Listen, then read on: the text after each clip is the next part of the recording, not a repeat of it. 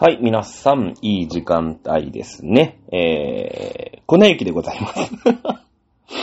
チャドラーなんだか粉雪なんだかよくわかりませんけどね、いろんな名前を使い分けて SNS を旅する男、コートチャドラーでございます。皆さんいかがお過ごしでしょうかえーとですね、時代はハロウィンだよ。ね。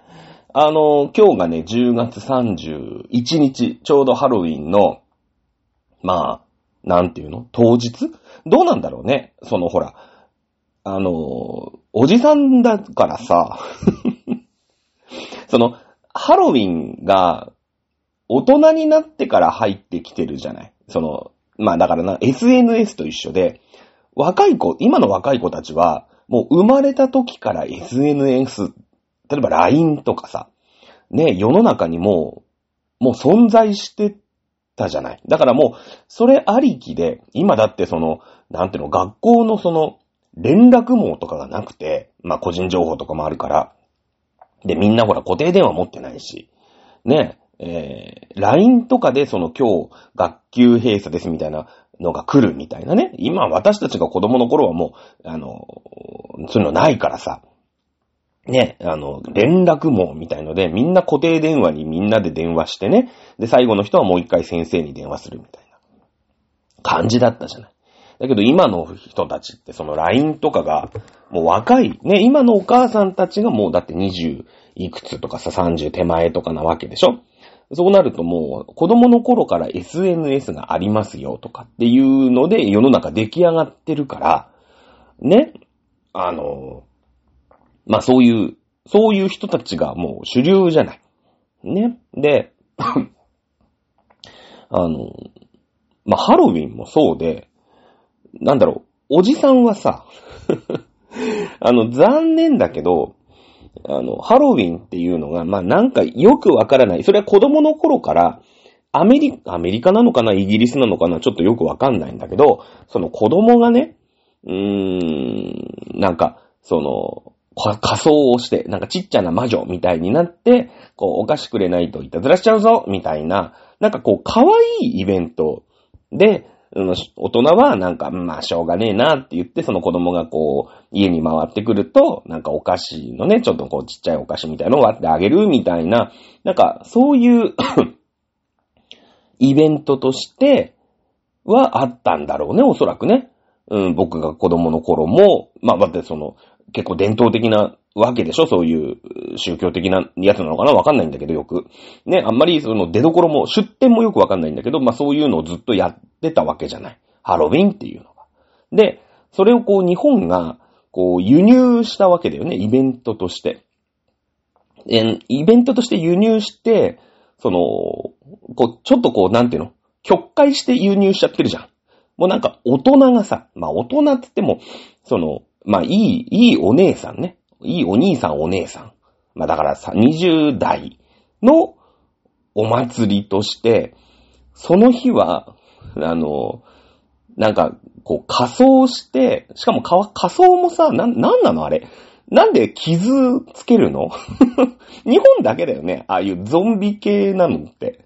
その、あんまり知らないよ。いや、海外もそういう、なんかそういうゾンビみたいな、傷つけるみたいなのがあったりするんだったら本当に謝るけど、なんか可愛いとんがり帽子をかぶった魔女みたいなのが、お菓子くれないといただしちゃうぞ、みたいな、そういう可愛いお祭りだったのが、やっぱお兄さんお姉さんがやるとさ、そのいたずらも、その襲っちゃうぞとかね。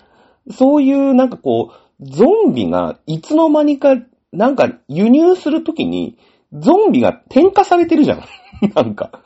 あれなんでなの？なんかこう、傷が可愛いみたいな、なんかその、誰かがきっとやったんだよね。その、まあ、仮想での一つとして、その、まあ、ちょっとゾンビチックな、まあ、バイオハザードじゃないんだけどさ、そういう、ね、普通になんか可愛いコスプレみたいので、うーん、なんかこう、魔女、ま、みたいなね、そういう魔法使いみたいな、そういうのだったんだけど、まあ、いつの間にかなんか傷だらけのナースが街にすげえいるみたいなさ。なんかそういうイベントになっちゃったじゃん、日本で。で、あの、ほら、今年はさ、その渋谷、今年私もほら、渋谷行かないんでね、行かなかったんで、結局。でもなんかほら DJ ポリスもいっぱい出ててさ、で、そのセンター街もなんか一方通行になったりとか、そういうなんか、ね、あの、渋谷区長の人もさ、ハロウィンに来ないでくださいと。ね、まだ数年前から言われてたじゃない？なんかその、ハロウィンの後の、その、街が本当に空き缶とか空き瓶のね、スミノフの瓶とかがわーっていっぱい路上みんなで飲むからさ、ね、その置きっぱなしで、そのボランティアの人が一生懸命なんか片付けてるみたいなのはもう数年前からずっと言われてて、で、もう今年になったら区長が来んなと。ね、渋谷はハロウィン会場じゃないんだと。ね、えー、いう風に言って、ほら、ごもっともだよね。だって、その、まあ、ボランティアの人がいくら頑張ったって、その瓶だの缶だの回収するのは、まあ、渋谷区の、お、お金なわけでしょ？行政がさ、そのゴミ収集だって大変なことになるわけじゃない。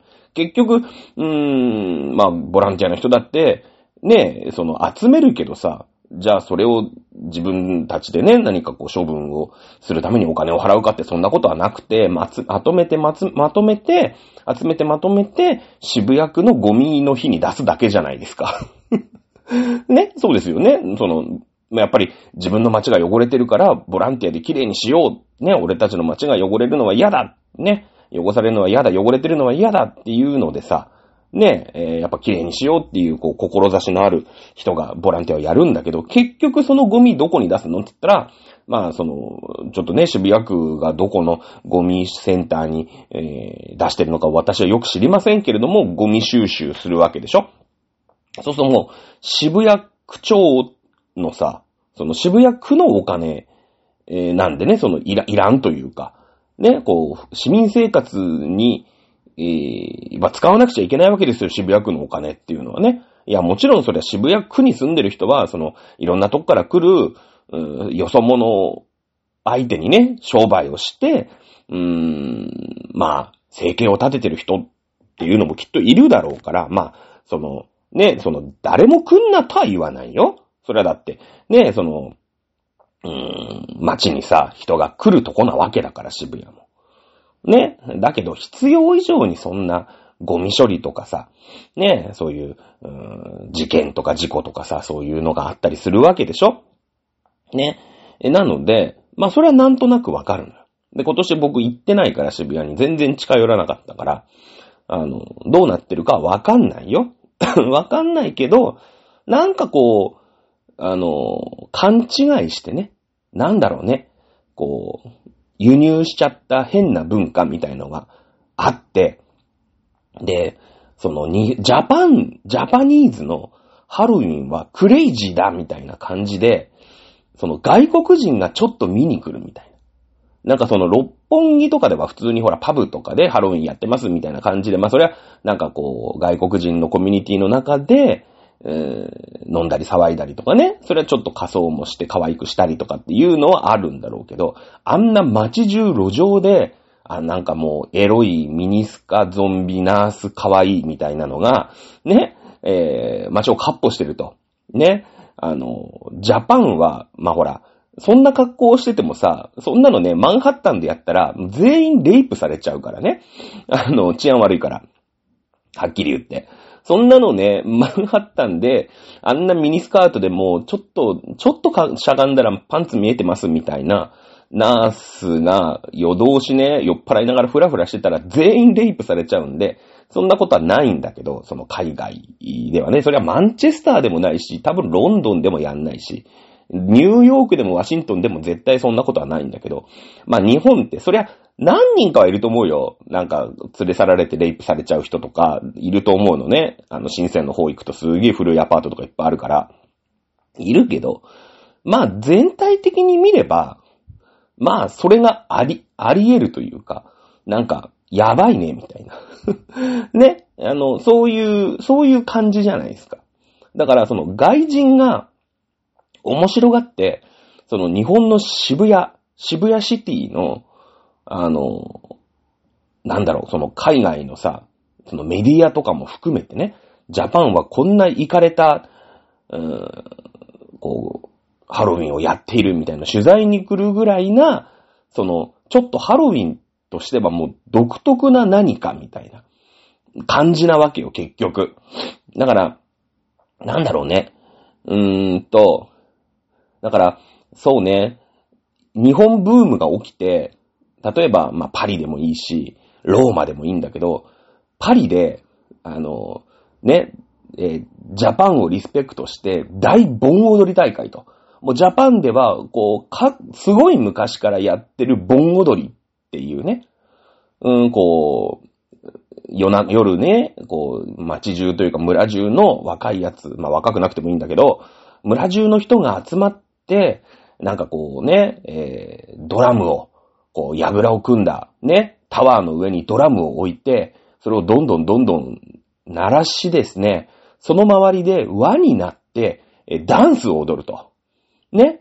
いう、まあ間違ってないよね。一応間違ってないんだけど、そうすると、そのローマの街に、すごいこう、鉄骨で組んだね、こう、ステージが用意されて、そこで、もう、ドラム、ダブルドラムみたいなので、バンバカバンバカ、リズムとビートを刻みながら、みんなが踊り狂うみたいな。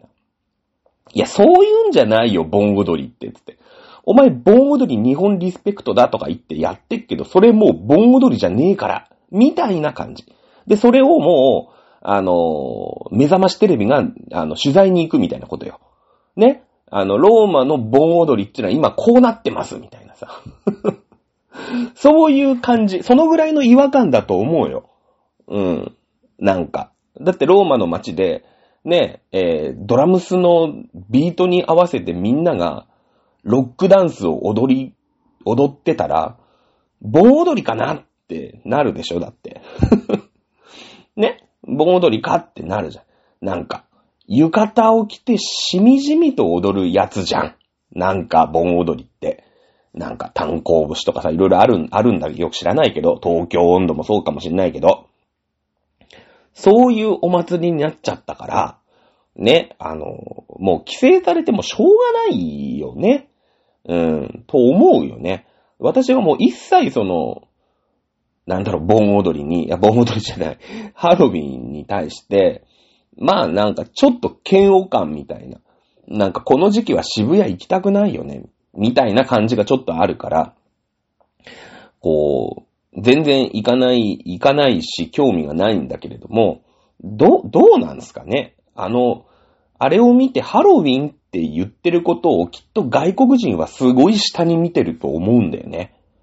それはだから、うーん、さっきも言ったように、え、ローマの盆踊りっていうね、盆踊りっていうさ、うーん、言葉だけが一応ついてるんだけど、バカ騒ぎでみんな踊ってるみたいなね。うん、半裸で踊ってるみたいなさ。なんか違うじゃん。そういう時になんかさ、いやいやいや違うでしょって私たちもちょっと下に見るじゃないですか。ね。そんな感じだと思うけどね。今のなんか、今のハロウィンね。だからハロウィンじゃなきゃいいんじゃないのもう。なんか。もうそういうさ、今だって、なんか、わかんない、忘れちゃったけど、茨城じゃなかったかな、栃木だったか、群馬だったか知らないんだけど、あの辺の南東北で、その CM とかに使う用の、その、バー、バーチャルって言わないのか？なんていうの？こう、セットの、こう、渋谷のセンター街、だからスクランブル交差点のセットみたいなのがあるじゃん。なんか、なんかあるらしいんだよね。だからもうそこにさ、みんな行けばいいと思うの。なんかそういうのを誘致して。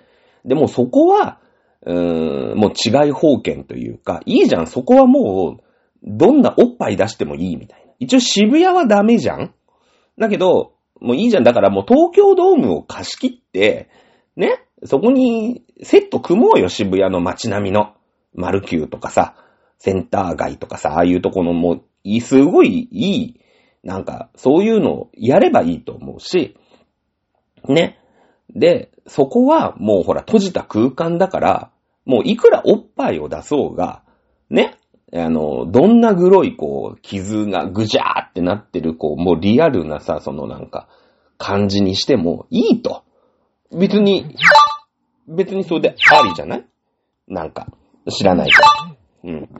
あのー、それはだ、ダメなんだっけ？いいんだよね、別にね。だって、おっぱいが出るイベントは世の中にあるもんね。あるよね、だって。なんかアダルトビデオの人が出るお祭りとかさ、あるわけじゃん。世の中には。だからそれは閉じられた空間で、そういうイベントですよって言っとけば別にいいわけじゃない。ね？なので、もうそういうところでさ、クローズドでやればいいんじゃないの？なんか。いいじゃんだって。東京ドームだったら近いし。ね。で、ほら、外にも見られない。ね。で、こう、ちゃんとお金を払って、あの、そういう人が楽しむ場所、みたいなね。うん。そういう風にすればね、あの、世の中丸く収まるんじゃない？なんかそういうところでこう、バズりたいというかさ。どうせみん、その、そういう人たちの中でしかバズらないわけだから、いいじゃん、もっともっと大胆にさ、もっとグロテスクだし、もっともっとこう、なんか、攻めた感じでね。うん。だけど、そう閉じられた空間でやってくださいね、みたいな。そういう、だからコミケみたいなことだよね、だからね。コミケもほら結構さ、露出高かったりするんだけど、まああれはコミケっていうとこだから許されてるみたいなとこあるじゃん。別に、あの格好のまんま、あの、東京駅からバス乗って行ったりしないですよね。あの、ビッグサイトに。あれちゃんと、あの、禁止なんですよ。ちゃんと今日、更衣室で着替えて、更衣室で着替え、ね、えー、して、ここのエリアでコスプレは楽しんでください。更衣室でちゃんと着替えて帰ってくださいっていう決まりがあるから、あのー、そういうことじゃん。別にその、うーんと、ゆりかもめとか、えー、臨、臨海線？あの、東京高速鉄道臨、臨、臨海ラインだっけ？に乗ってる人は普通、別にまあまあ、それはね、あの、普通の格好をしてるわけよ。ね？そういう風にすればね、いいと思う。だってほら、何年か前にさ、あの、京王線だか、ね、小田急線かなんかでみんなほら、なんか、ぶっ殺しちゃったみたいな人とかもいるじゃん。あれってやっぱそうそういう格好すると、その、気も大きくなっちゃうわけよ。あれ普通の格好だってあんなことできないよ。あのジョーカーみたいな格好してるから、俺はヒーローだみたいな。今日はオッケーみたいなとこあるわけじゃん。気がでかくなっちゃって。ね。そういう感じにね、そろそろ考えていった方がいいよ。で、逆に日本のクレイジーなハロウィンっていうのを、ね、わかんないけど、ハロウィン J とか言って、世界に売ってけばいいんだよ。ね。もう、とにかく日本のクレイジーさを、その、閉じられた空間で、僕はやってほしいですけどね。はい。ということで、ハロウィンに対する一考察でございました。皆様はハロウィンいかがお過ごしでしょうかね。はい。えー、今回は、えー、予告通り、あの、フランス革命ね、今、あの、マリー・アントワネット含め、やってますけれども、えー、ベルサイユのバラがもうね、あと2回、1回、2回で終わります。終わるんですね。で、いよいよもうフランス革命に突入をしていきます。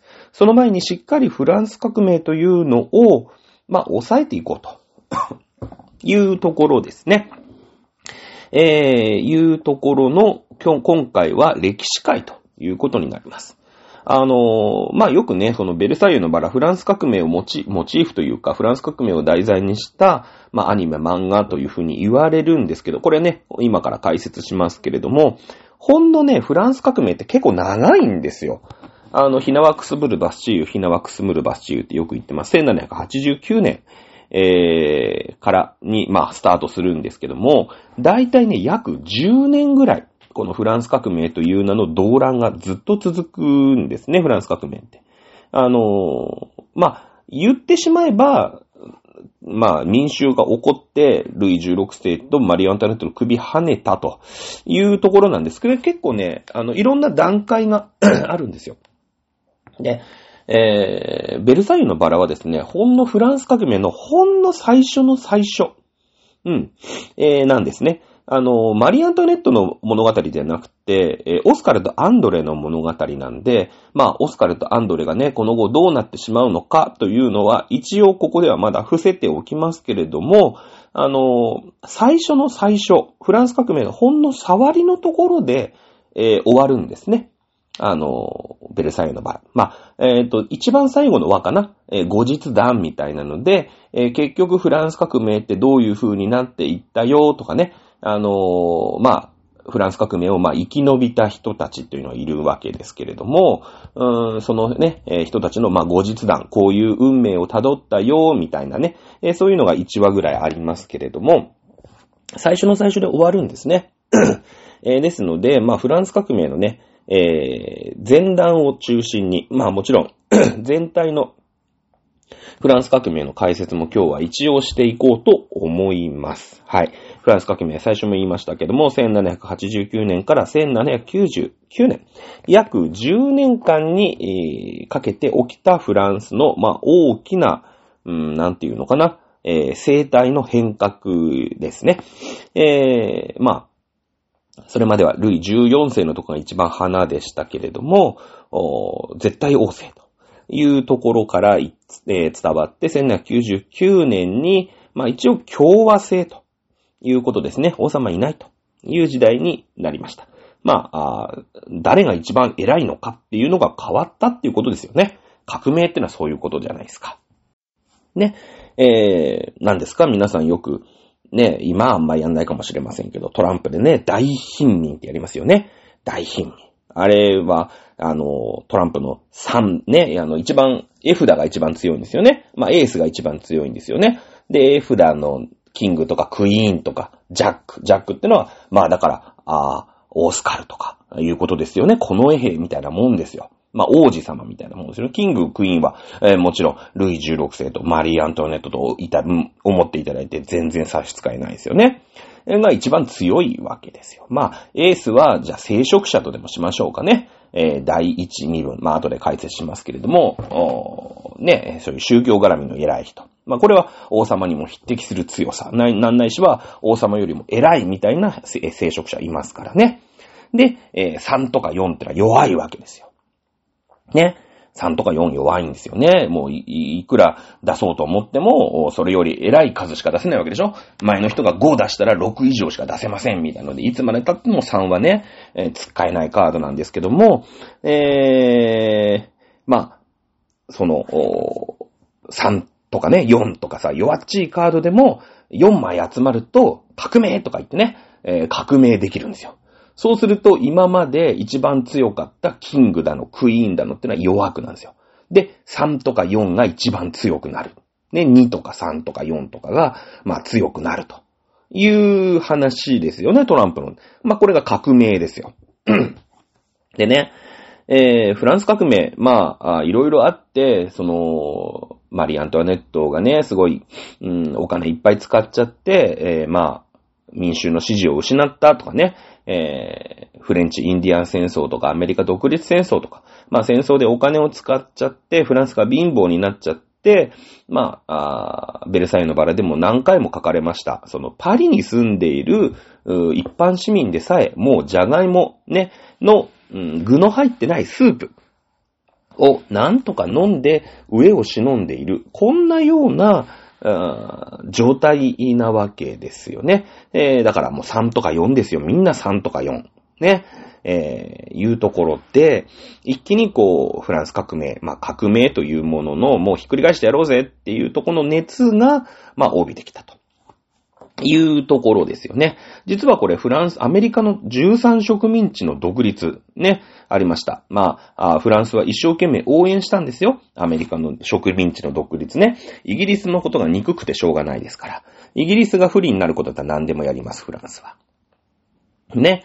えーですので、アメリカが独立するって言った時に、フランスは、このアメリカの13植民地の独立の方を、まあ、アメリカ側を応援したわけですね。応援したわけです。ただし、このアメリカの独立が非常にこのフランス革命の後押しになったのは、あまあ、皮肉なもんですよね。自分たちのその王様とし、フランスの王様は一生懸命ね、えー自分たちが、まあ、最後打倒される方を押してしまったと。これは当たり前なんですよね。えー王様抜きの国、ね、自由で開かれた。まあ、なんならイギリスの王様から逃げていった人たちが、えーアメリカの植民地、まあアメリカにもう逃げていくしかなかったんですよね。そして、えーイギリスの本国からの干渉を跳ねつけて、ね、言いましたよね。いろんな税金をかけられました。そのフレンチ・インディアン戦争、イギリスの方もお金がない。ね。いうことで、その、アメリカの植民地に対して非常に大きい税金をかけた。ね。えー、まあ、一番、こう、反感を買ったのはお茶ですよね。えー、紅茶に対する税金をかけた。まあ、イギリス人の紅茶って言ったらもう日本人の白米ぐらい大事ですから。ね。えー、ふざけんなということで起きたのがボストン茶会事件でしたね。えー、別にこれはボストンでお茶会が開かれてたわけではなくて、えー、茶会、パーティーですね。ティーパーティー。パーティーっていうのは、まあなんならこう、政党とか、団体とか集合っていう意味がありますので、えー、そういうね、お茶っていうものを、まあ、判断の中立ちとして、人々が結束して、バトルしたという意味でございます。ボストン、ボストン社会試験ね、やりましたよね。はい。えー、まあそこでなんだかんだありまして、アメリカは独立したわけですね。はい。王様抜きでも国ってできるんだ。ということが、まあ証明されたわけですよ。そのアメリカが独立とするっていうことになって。この動きがフランスへも、まあ波及してくるということになるわけですね。はい。フランス革命前夜。ちょうど前回ぐらいに、えー、解説したぐらいのフランス革命前夜の話です。はい。ね。えー、こんなフランスはおかしい。ね、俺たちの暮らしは一向に良くならないじゃないかという空気がずっと、うーん、まあ、蔓延していましたね。これをアンシャンレジームと言います。アンシャンレジームっていうのは、まあ、旧体制、古い体制という意味ですね。これの矛盾、それから財政の危機も、絶対要請っていうのはほぼほぼもう限界を迎えていたということになります。はい。えー、当時のフランスというのは3つの身分に分かれていました。ね。えー、1個、第一身分というのは、聖職者。そして第二身分というのは貴族。そして第三身分というのは平民。そして農民です。ね。えー、第一身分、第二身分、第三身分なんて言ってますけれども、その構成比ですね。第一身分、第二身分足して2%ぐらいしかいないわけですよ。うん。で、第三身分、それ以外は全員第三身分ということになるわけですね。えー、で、この第一身分、第二身分というのは、まあ、貴族、ね、聖職者。まあ、いい暮らししてましたよね。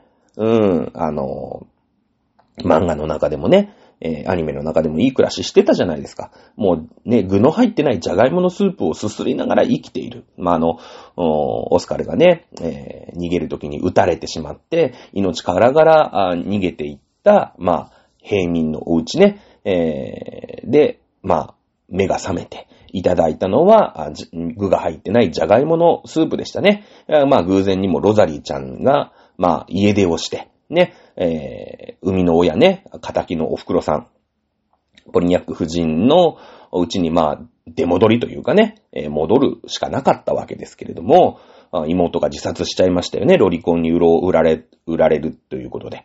はい。えー、なんですけど、まあ、妹は自殺しちゃいましたので、お母さんはですね、今度ロザリーはいかがっていうふうに言うんですね。こんな家ね、出戻ったけど行ってられるか？って言って、やっぱり貧乏暮らしをしてるロザリーちゃんのお家で、えー、偶然にもオスカルは目が覚めるわけです。そこで、えー、出されたのは具のないシチューとね、いうことですよね。じゃがいものスープということでした。でもオスカルはやっぱ貴族ですから、いい暮らししてるわけですよ。ね、毎日ステーキを食べて、ね、えー、ワインを飲んで、ね、何不自由ない生活をしているわけです。まあ、ここのね、えー、だって2%がそんな暮らしをして98%がじゃがいものスープですからね。えー、これはね、厳しいですよ。なぜか。はい。冬不入の剣。これね、日本史で習った人いると思うんだよね。冬不入の剣。ね。えー、冬っていうのは輸出の湯です。で、不は、あ、富士屋の不ね。あの、あの、なんだよ。不可能の不ね。はい。不入の剣、不、不可能の不に入るという字です。はい。平安時代にもこれありました。貴族っていうのはね、特権を持ってるんですね。税金を払わなくていいんです。まあ、そもそもね、あの、お金を稼ぐは稼ぐんですけれども、まあ、巻き上げてるだけですから、自分で何かを生産しようみたいなことがさらさらないんですね、貴族っていうのは。うん、まあ、聖職者もそうなんだけどね。ということで、課税されないんですね。めちゃめちゃお金は持ってるんだけど、そこから国に持ってかれない。ね。えー、先ほども言いましたフレンチ・インディアン戦争、アメリカの独立戦争に、フランスは国としてバカすかお金を使っております。このお金どっから出てくるのか。もちろんそりゃ、えー、ちょっとはね、フランスの、まあ、王家、ブルボン家から出てるのもあるけれども、基本的にはフランスも国ですから、ね、えー、国が使うお金っていうのは、税金で賄われてるわけですね。この98%の第三身分、平民、農民からの 税金ですよね。えー、これでバカスカ戦争をして、まあほら、今私たちもね、税金が高い高いって言ってさ、その、苦しんでるわけだけども、まあ税金って、こう、回り回って自分たちのために使われるみたいなとこもちょっとあるわけじゃないですか。ね。えー、社会保険料とかだったら、その、うん、年金とかさ、その今の、なんて言うんですか、医療とか、まあそういうのに回ったりするわけですよね。少なからずちょっとは恩恵がある。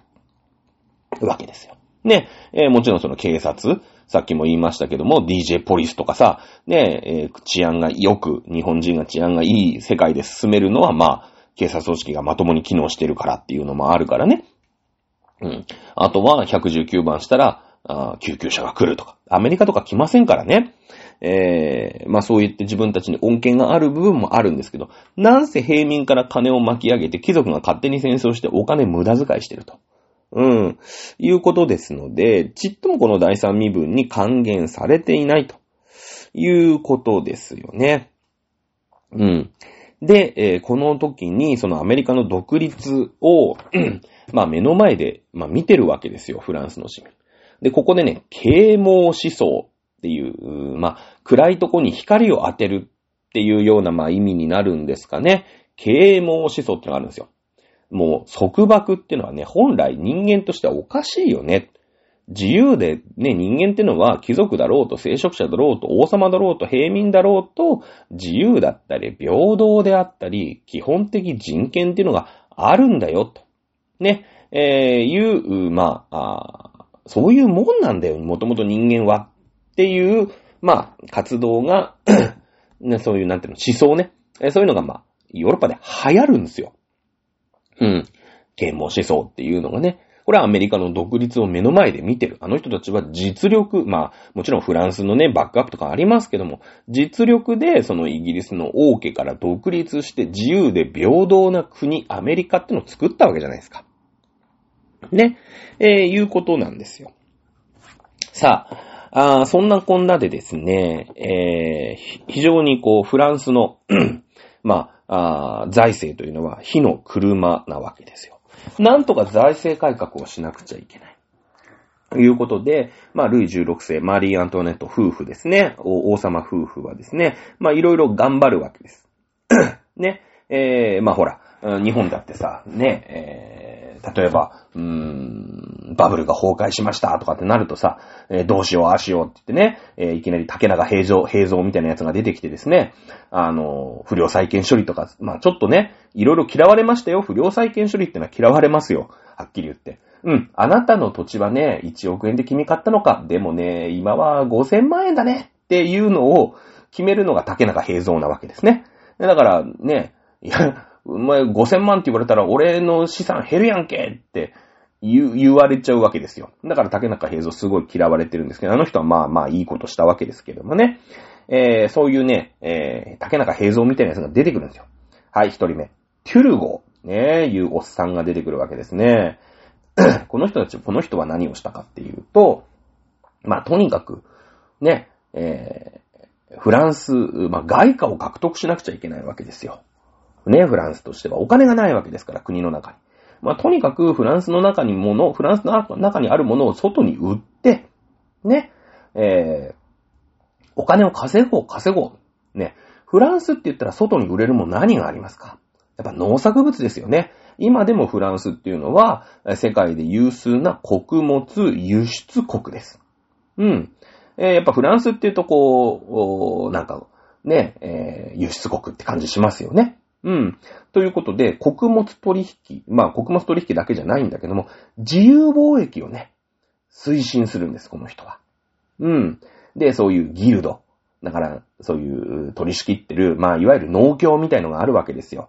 で、その人たちが、こう、価格をね、統制して、ちょっとずつその生産量とかもコントロールしてみたいなのやってんだけど、そういうの禁止しよう。ね、とにかく自由貿易で、ね、えー、やっぱりいっぱい作っていっぱい売って、外に売っていこうっていう風に、えー、考えたんです。まあなんか、わかんないでもないよね。だってフランスには、まあその穀物っていうのはさ、それは貧乏人だからみんな買えないだけで、生産力はあるわけですよ。ね。えー、ですので、穀物取引を自由化します。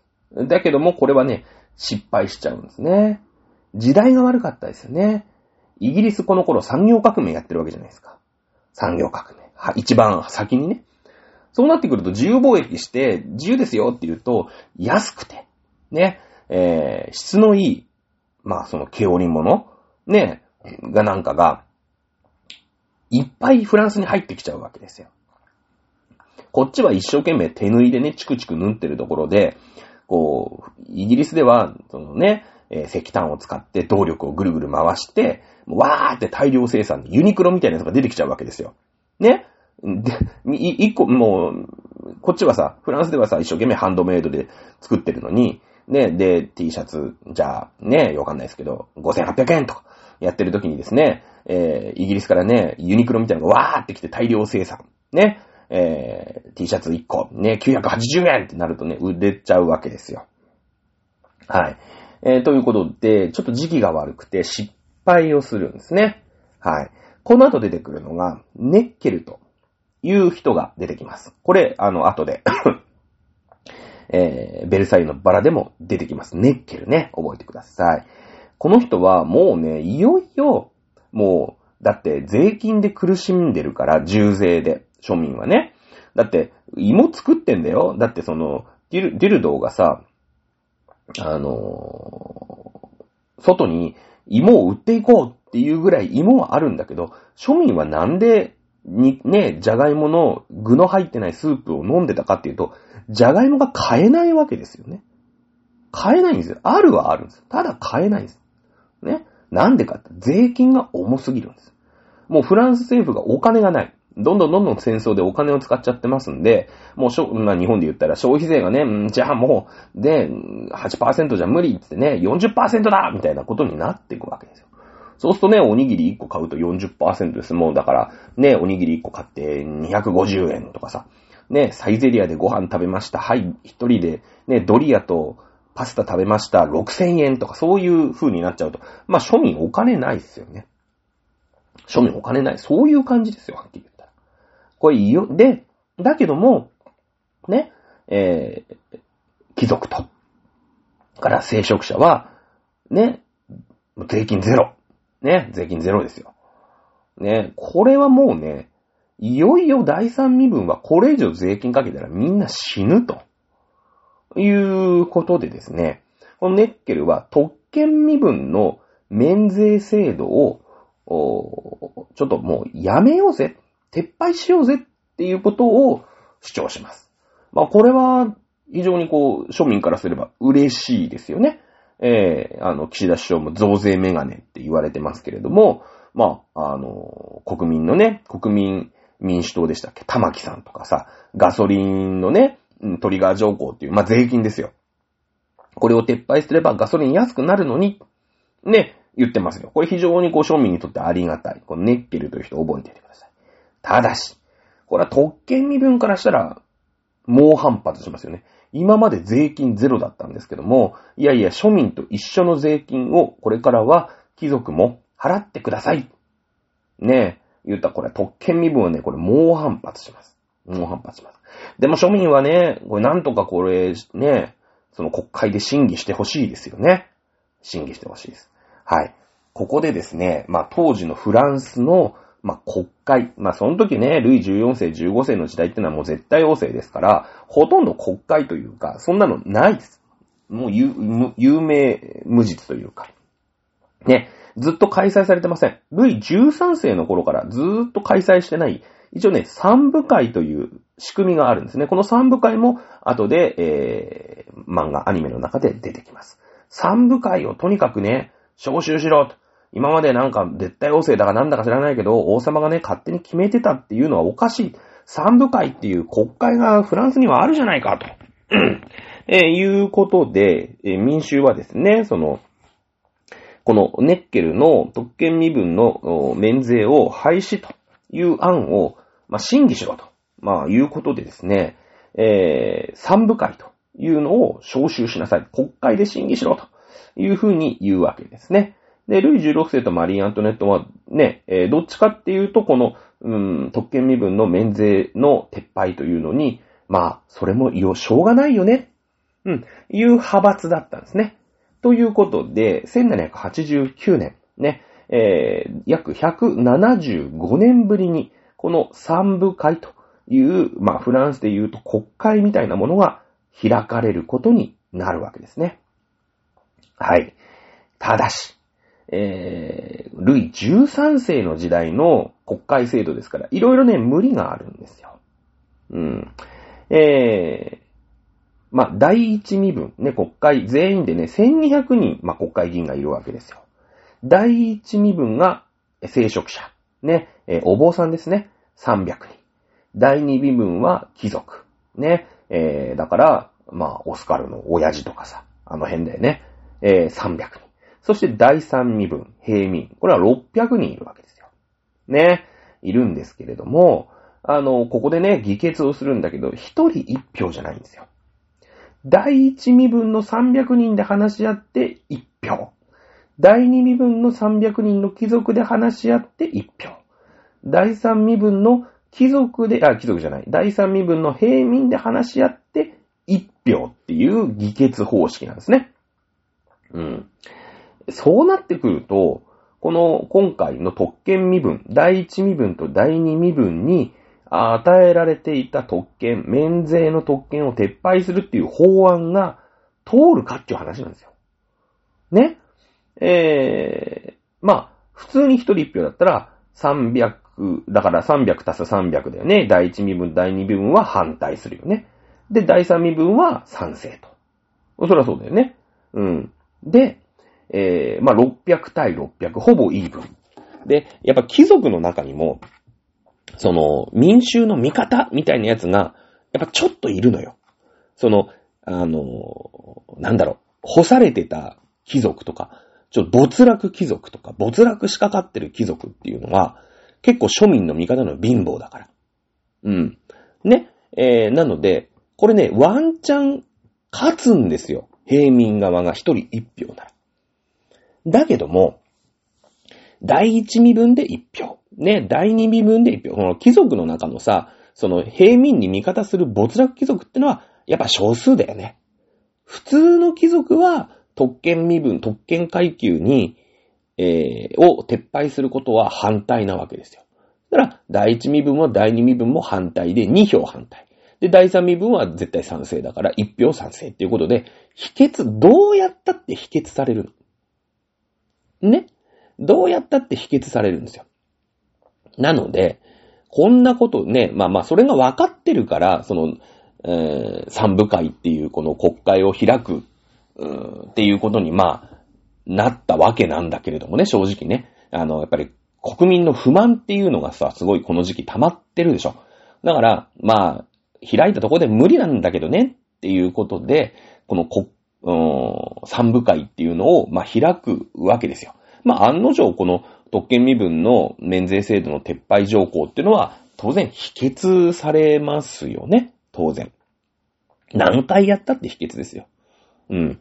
だけど、この頃っていうのはさ、ね、この第三身分のパワーがもう、すごいことになってるじゃん。不満がすごいことになってるでしょで、えー、もうね、その三部会なんかで、か、やってたって、もう、拉致が開かないと。いうことでですね、えー、特権身分が、まあ、有利な三部会っていうのを離れて、まあ、勝手に離脱して、うん。えこの第三身分を中心に、もちろん第一身分の人で、その、まあ、庶民に味方する人も当然います。で、第二身分で庶民に味方する人もいるんだよね。貴族でも。あの、もうほら、やっぱ先見の明がある人っていうのは、この後、まあ、結局フランスっていうのは、あの、なんていうの？革命が起きるわけですから、これは、ちょっと王様とか貴族の方にいても、うーん、分が悪いなと。これ、やっぱ先見の明が見見るやつっているんですよ。やっぱ。これはね、革命起きるぞって薄々感じてるやつは、第一身分とか第二身分でも、この、第三身分がね、独立して国民議会っっていうのを、ま開くわけなんだけれども、えー、だから、なんだろうね、その、国会、今ほら日本の国会があるでしょ？国会議員でや、国会でやってるじゃないですか。で、まあ何回やっても否決されますよね。だって自民党と公明党がさ、過半数取ってるんだから。ね。例えばほら、うん、立憲民主党とかさ、共産党とかさ、まあそういう人たちってまあ何回法案出してようが否決されるよね。自民党と公明党の賛成多数なわけだから、半分いるわけだ。だからもう、この立憲民主党と共産党がもう国会なんかでやってもラジアがねえって言って、もう国会飛び出るんですよ。ね？で、まあ、代々木公園かなんかに勝手に集まって、よし、今からここが国会だって言い張るんですよ。そのぐらいな話なのね。そのぐらいの話。これ三部会を離れて国民議会っていうのを、開催するわけですよ。開催。ね。えー、いうことになる。で、その、もうね、やっぱり憲法っていうのが、まあ、フランスにはないから、王様が好き勝手やるんだと。ね。いうことで、まあ、ほら、隣にさ、ムカつくライバルの国がいるんだけど、イギリスって。イギリスはさ、割とその、早めに あのなんだっけ、権利の焦点とかで、こう、うまいこと国王の権利を削ぐことに成功してるんだよね。なので、その立憲君主制って言うんだけど、王様はいるんだけれども、その王様を憲法っていうので少し縛って、ね、王様とはいえこの憲法には守ってもらわないと困りますよ。名誉革命だったよね。えー、いうことで、この立憲君主制の憲法を作ろう。ね、憲法を作ろう。ね、憲法を立てた上で、君主、王様がいるよっていう、この立憲君主っていうのを目指そうっていうことで、もうとにかく憲法を作って王様を好き勝手させないよ。憲法を作るまで絶対解散しないよ。ね。俺たちは悪いけど、代々木公園だって国会ができるんだっていうことで、これ本当にね、その球技場の近いって言うんだけど、まあだから、代々木公園はちょっとあれかもしんないんだけど、そうね、国立競技場に集まって、その、まあ別に代々木第一体育館でもいいんですけど ね、えー、まあ国会を飛び出してってですね、俺たちはもう、そんな、なんかああいう建物とかさ、ね、ずーっとここでやってたとか、そういうのいいと。ね。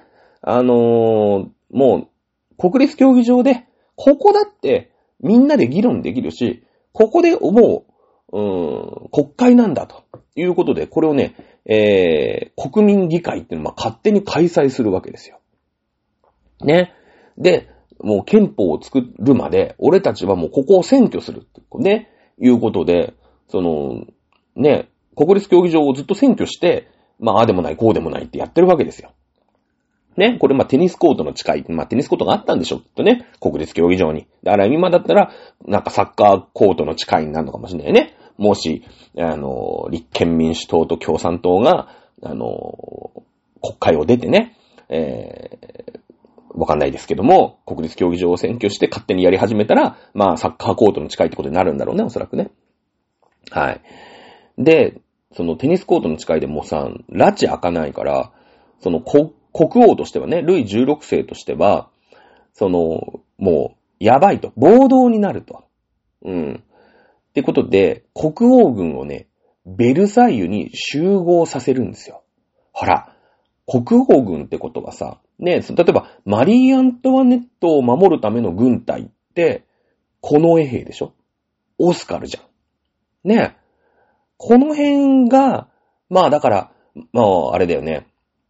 えー、ベルサイユのバラの、こう、最後の最後の場面になるわけだよね。その時にオスカル・アンドレはどうすんのみたいな。まあ、いろいろね、こう、まあ、ロザリーちゃんとかさ、そういうボロッボロのね、貧乏平民を見てるわけですよ。いろんなことがあってね、いろんな出会いがあって見てるわけ。もうただのお高く泊まってる貴族じゃないわけですよ。オスカルは。ね。で、それで、国王がね、命令するわけですね。えー、なんかあの、勝手にね、テニスコートに集まって国会だとか言ってんだけど、あいつら暴動してね、暴れたらやばいから、ちょっと国王軍集合つって、ね、アントワネット軍集合つって、で、ベルサイユ集まってっていうことになるわけです。まあ、ここで、オスカル・アンドレ・ドースンの問題だよね。うん。で、ベルサイユにさ、その、テニスコートに集まってる人たちは、国王がなんか軍隊集めたぞ、つって。やべえんじゃねえ、つって。いや、まさか俺たちを、軍隊で何押さえつけんのみたいな感じで、もうそれでもイラッとするわけじゃん。ねそんな感じだよね。ね、そんな感じ。はい。で、えー、まずはね、その国民議会っていうのに、その三部会と言われた国会が国民議会というものに、まあ、変わるんじゃないんだけど、まあ、勝手にこう主導権を奪うんですよ。で、これはね、えー、別に王様をギロチンで殺そうなんてことはミリも思ってない。だって立憲君主制を目指してんだもん。隣のイギリスがやってるみたいな。ね、王様いて結構ですよ。ただし、好き勝手やっちゃダメ。まあ、ちゃんと議会があって、そのわ私たち国民議会ね、その三部会みたいな、なんちゃって議会じゃなくて、ね、どうやったって第一身分と第二身分の聖職者と貴族が勝つような仕組みのね、三部会じゃダメだけど、ちゃんと我々みたいな国民を代表する議会っていうのがあって、ね、そこで憲法ってのを作るから、王様はこの憲法に従っていてくださいね。ね、立憲君主制を目指す人たちが国民議会を立ち上げるんです。全然ここはだからギロチンのギの字も出てこないです。はっきり言って。うん。ね。えー、いうことなんだけれども、ちょっと国王がね、危ねえかもしんねえ。やっぱだから、立憲君主派だから自分たちの命までは取らないんだけど、やっぱ国王としてはさ、これは暴動やばいなっていうんで、万が一を考えて国王軍をベルサイユに集めたんですね。これが良くなかったですよね。これが良くなかった。やっぱり暴力にはね、目には目を、歯には歯をみたいなもんですよ。ここで、やべえってことになって、このバスチーユ牢獄襲撃事件ね。ヒナワクスブルバスチーユが、はい、1789年7月14日ですよ。ここで、王様が構えちゃったもんですから、自分たちの軍隊をベルサイユに集めて、ここで農民は、いやいや、ここに集まってたら軍隊来るぞと。ね、オスカルみたいなやつがいっぱい来て、俺たちしょっぴかれるだけだと。なんなら全員殺されると。いうことで農民が、まあ、ボートと、まあ、貸していくわけだよね。どんどんこうエスカレートしていくわけですよ。その、国民のね、代表というか、まあ、第三身分で作ったところにね、王様が軍隊をね、こう差し向けるなんてのはさ、許されないよね。これは王様は悪いけど、立憲君主制ちょっとこれダメだな、ということに、まあ、なっていくわけですよ。そしてね、まあ、その、まあ、いろんな、こう、経済の政策、まあ、特にお母さんたちが、パリの穀物の価格が、まあ、高止まりして、ね、ひどいことになってるわけですよ。誰も、もう、小麦が買えない、パンが買えないわけです。ね、いうことで、まあ、そうすると、大きなデモ行進が起きてくるわけですね。はい。ベルサイユ行進というのが起きます。はい。これも、ベルサイユのバラでね、えー、今後描かれていくわけなんですね。あの、お母さんたちがですね、えー、もう小麦が買えねえじゃねえかと。小麦作ってんですよ、フランスは。ね。まあ、確かにね、あの、生産量落ちてるんです。この時に、えー、アイスランドかな？キラ火山じゃなかった？ラキ火山か？えー、というのと、まあ、日本でもね、浅間山というのが噴火をしてるんですね。えー、そして、あの、でっかい火山が噴火をしまして、あの、火山灰がずーっとこう、すごい清掃圏って言ってさ、まあ、上空のすごい高いところを、まあ、待ってて、なんか、いつでも薄曇りみたいなのが数年続くんですよ。で、日本でも天保の大飢饉っていうのがね、実は起きるんですけど、あの、そんなの日本だけじゃないですよね。そして、えー、アイスランドで、えー、火山も爆発してますので、フランスでもね、小麦がちょっと不作になるんですね。で、高く、不作になると当然高くなるじゃないですか。余計ですよね。で、パン食えねえじゃねえかっていうことで、フランスのパリのね、まあ、パリからベルサイユまでだいたい27、8キロあるんですけれども、パリからベルサイユまで約20キロぐらい更新をするんですね。まあ、だから大規模デモです。女の人のね、婦人の大規模デモですね。うん。ね。で、えー、国王一家のね、そのベルサイユをこう取り囲みまして、ね、こう、ふざけんなと、お前らのせいで、えー、パンが食えないじゃないかって。まあ、ここでね、その、うん、パンがないんだ。何をあの人たちは、こう、怒っているの？みたいなね。パンがないんだったら、あの、ブリオッシュ、まあ、パンケーキみたいなのがあるんですよね。えー、まあ、ケーキですよね。ケーキを食べればいいじゃないって、まあ、あの、一応この時にアントワネットが言ったっていうことに、まあ、なってるんですけど、これは後日のね、あの、その後のね、えー、創作というふうに言われてます。まあ、アントワネットは本当に、の、えー、民衆が飢えてるっていうのはよく理解はしていましたので、そんな KY じゃないんですけれどもね。まあこれは、あ自分たちがやっぱり、えー、革命が成功しました。最終的にはギロチンでぶっ殺してますので、えー、その後の政府っていうのはやっぱ勝ち組の政府になりますので、あんなに KY のことを言う王女を、まあ女王を、えー、私たちは殺してやったんだと。自分たちの正当性をね、え確立するために、うーん、まあ、あ作られた、まあ、創作という風にはなっているんですね。え、国王一家。ね、そのベルサイユをね、えー、何ベルサイユにね、引っ込んでんだと。ね、ちょっとパリのね、現状見ろよ、ということでですね、国王一家をパリに連行するんですね。はい。えー、国王一家もうね、えー、取り囲まれてもどうしようもありませんので、はい、パリに連行されて、まあ、パリのね、小さなお城に、まあ、ほぼ軟禁というか監禁ですよね、ほぼね、軟禁状態に置かれるわけですね。はい。で、えー、ここでね、出てくるのが、あれですよね、えー、バレンヌ逃亡事件ということで、やっぱね、もう、パリに引きずり出されてるわけですから、あのもうどうしようもないですよね。どうしようもないですよね。で、ここでね、その、国王一家が、まあ、人質みたいになってるわけですよ。これなんとかね、その、オーストリア、まあ、だから、嫁はんの実家ですね、に亡命させてあげようと。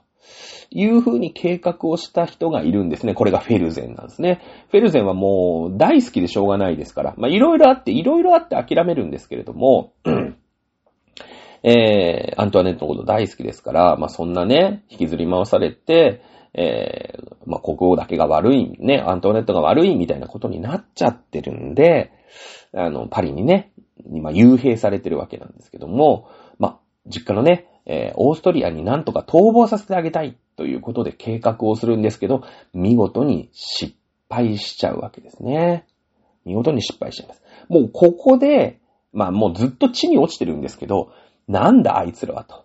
ね、私たちの要求も何にも手を下すことなく逃げやがったということで、えー、その、まあ、立憲君主制って言って王様いてもいいんだよと。ね。ただ、憲法には縛られる。ね。憲法には従ってくださいねっていう、まあ、その改、改革というか、ね、えー、その革命としては割と穏健派だったんですけど、いやいや、もうお前ら、だって逃げちゃうんでしょじゃあいらねえじゃん。っていうことになるじゃないですか。ね。そういうことになりますよね。お前ら逃げんだろうと。じゃあ立憲君主制なんて目指しても意味ないじゃん。私たちがそんなに苦しんでるのにお前ら逃げてんじゃん。いうことになって、えー、このですね、国民議会っていうのじゃ生ぬるい、いうことでですね、えー、まあ、その、改革をさ、進める人たちの中にもいろんな派閥があるのよ。結構このハトハトタカ派じゃないけど、うーん、立憲王政でいいよっていうの、これフィ、フィアン派って言うんだけどね。で、その、王様いらないよなって。ね、えー、共和制。ね、俺たちの代表で政治やる。これジロンド派って言うんだよね。で、このジロンドの派の方が強くなるんですよ。だってフイアン派はさ、王様いてもいいですよ。ただ憲法は作りますからねって言うんだけど、もう王様が国外逃亡して、えー、途中で捕まっちゃうんですよ。ね？で、王様逃げたっていうことになって、またパリに戻されるんだけど、いやいや、そんな王様、担ぐ必要ある？っていうことで、このジロンド派、ね、え共和制を、こう、推し進める派閥がどんどんどんどん強くなっていくんですよ。で、この人たちが、このフイアン派っていうのがやってた国民議会じゃ、もう拉致開かないよね。王様いらないよねって言って立ち上げたのが、今度、立法議会というのになるんですね。えーなります。ね。えー、1時間経っちゃいましたね。どのぐらいまでじゃあ2回に分けましょうかね。はい。じゃあ2回に分けてやっていきましょう。はい。ということでですね。えー、もともと、その最初からね、このパリの革命、もうアントワネットの評判も地に落ちてます。ね。えーですけど、王様は王様だよね。ということで、その王様いてもいいんだよ。だけども、隣のイギリスみたいに、ちゃんと憲法で制限させてもらいますからね。いう、まあ、この立憲王政を目指すフイアン派が、まあ、主導して、えー、その三部会というところから飛び出して国民議会というものを作ったんですけども、まあ、今回ね、えー、まあ、オーストリアに、亡命を計画して、まあ、ものの見事に失敗しているこのバレンヌ逃亡事件ということがありまして、いや、フランスに王様、マジいらなくねえと。いうことで、フイアン派のなんかその立憲王政だかなんだか知らないけど、王様を置いとってへの役にも立たないよねって言ってるのがジロンド派。ね、国王いりません。ね、やっぱり共和制になりましょう。いうのが、どんどんどんどん強くなってきた。ね、えー、いう、ところまでにしておきましょう。まだね、えー、ベルサイユのバラはまだ続いてるかな。まだ続いてるね。もうちょっと、歴史の解説をしたいと思います。では次回、この続きからね、もう一回ぐらい歴史の解説をして、また、えー、戻っていきましょう。はい、アニメにね。戻って、多分1回か2回でザーッとやって、えー、ベルサイユのバラ編、完結したいと思います。それでは、実家へ今週は以上でございます。また来週お楽しみください。さよなら。